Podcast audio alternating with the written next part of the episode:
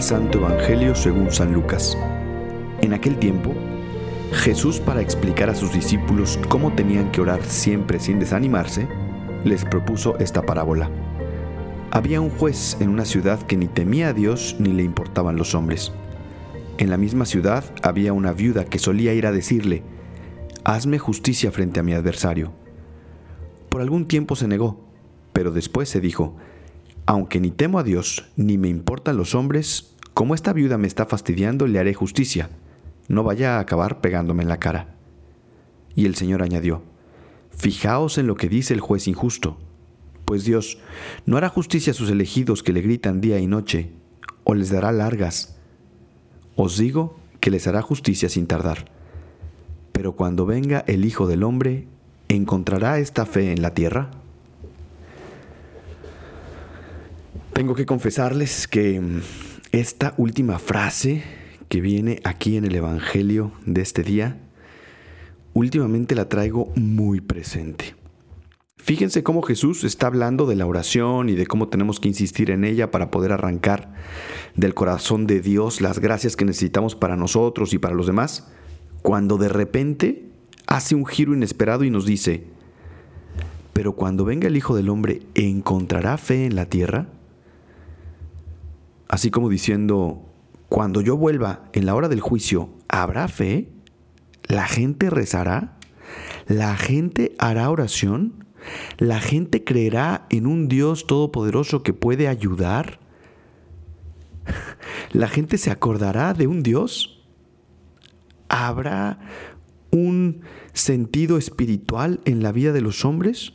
¿Habrá religión? ¿Habrá fe? En serio, de verdad les comento que sí taladra mi mente esta idea últimamente. De hecho, la he platicado con algunos amigos sacerdotes en concreto a veces con el padre Julio Muñoz, que algunos de ustedes conocen, eh, pues nos ponemos aquí con estas ideas milenaristas, ¿no? Pero no, no es milenarismo. Em, pues yo creo que el hombre siempre ha creído que su época es la peor, definitivamente. Pero, pero, la nuestra sí es la peor. no, no es cierto. Ya en serio, en serio, en serio, eh, pongámonos a, a ver, ¿no? Pónganse ustedes a observar. Volteas a un lado y volteas a otro y hay caos. Y el caos es el objetivo del enemigo. Ahí vamos. Ves a los políticos de un bando y de otro bando, a unos aprovechándose de los pobres y contraponiéndolos contra los privilegiados, contra los fifís, usándolos para sus propósitos y destilando odio y burla y mentira todos los días. Pero también, también ves a otros, a los del otro bando, que se han servido con la cuchara grande y se olvidaron de la justicia y de la igualdad. Es la verdad. A lo mejor no contraponen a nadie, pero no hacen nada por la justa distribución de las riquezas. Tanto unos como otros viviendo en su ideología y en su egoísmo, pensando que, que lo que ellos sostienen es la verdad y se olvidan de las personas.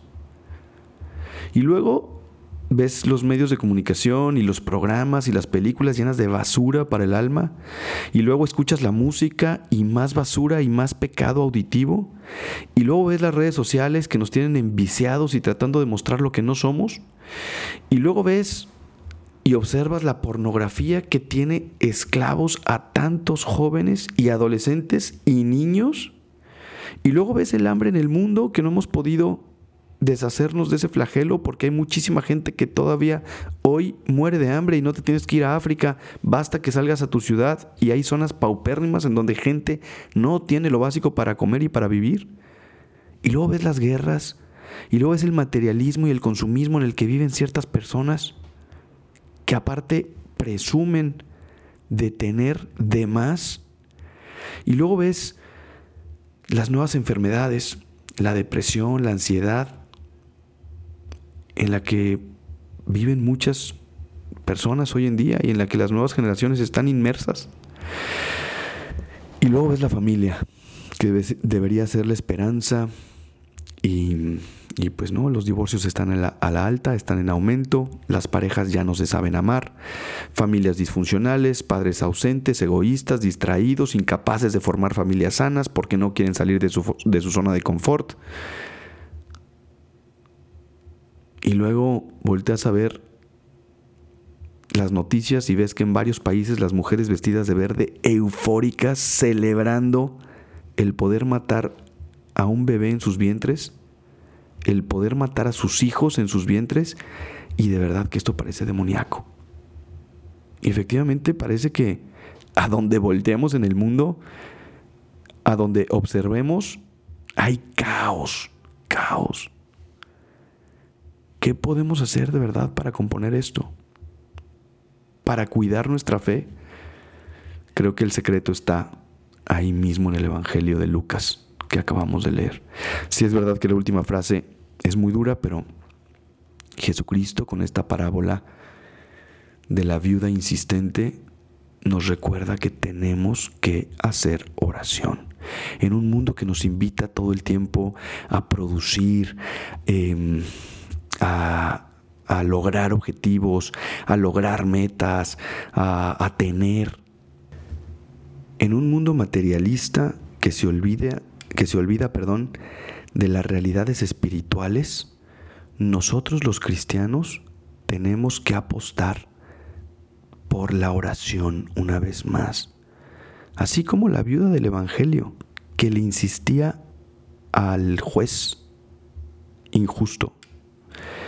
Bueno, pues aquí Jesús nos dice, si el juez injusto le hizo justicia a la viuda insistente, ¿cuánto más hará el Padre del cielo que es bueno con todos?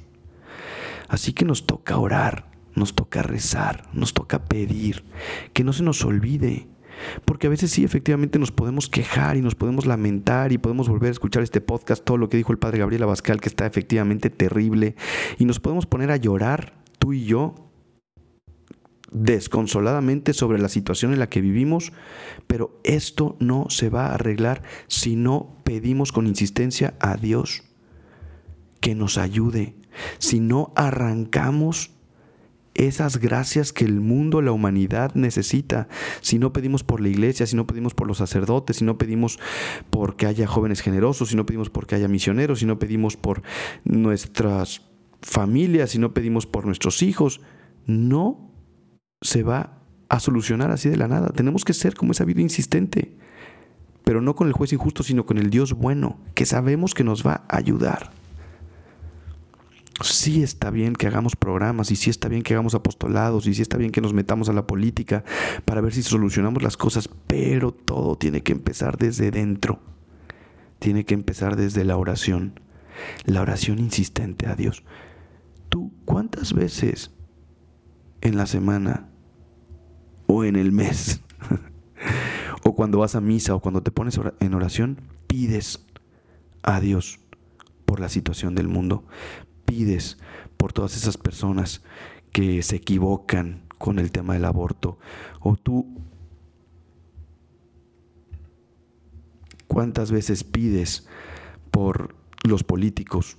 ¿O cuántas veces pides para que la gente que vive en la pobreza pueda recibir esos bienes que necesitan para salir adelante?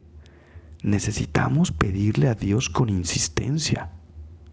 Necesitamos ser como la viuda del Evangelio. Que no se nos olvide. Hoy tenemos, eh, bueno, hoy nos vamos con esta tarea. Hoy nos vamos con la tarea de, de volver a pedirle a Dios con insistencia. No, no, que no se convierta nuestra oración en una oración egoísta. En una oración en donde solamente pedimos por, pues por nosotros, por nuestro bienestar, por nuestra salud, por nuestra paz, por nuestro apostoladito, por nuestro programita, por nuestra iglesia o parroquia o nuestro grupo, sino hay que pedir por las necesidades de tantos hombres y de tantas mujeres que sufren allá afuera. Y pedir por las necesidades del mundo. Pedir con insistencia a Dios que Él de verdad lo puede solucionar. Y de esos males que estamos viviendo puede sacar bienes. Y ya lo estamos viendo en algunas, en algunas realidades.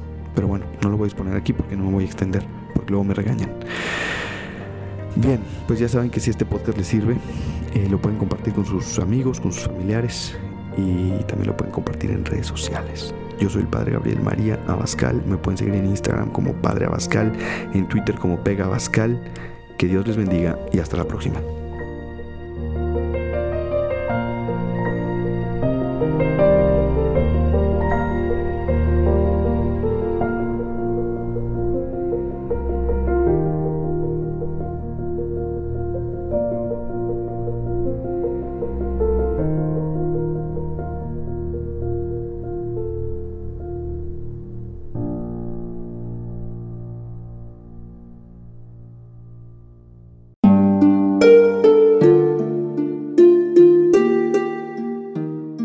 Hola, ¿qué tal?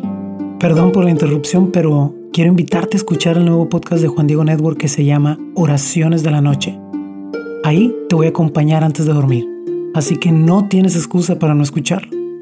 ¿Y qué vamos a hacer? Pues yo te voy a ir guiando para que te relajes, te prepares para dormir y haremos una oración juntos. ¿Qué te parece? ¿Nos vemos pronto entonces? Escúchalo en tu plataforma favorita. Solo sigue el link en los show notes de este episodio. Oraciones de la noche, no lo olvides, ¿eh? Nos vemos pronto.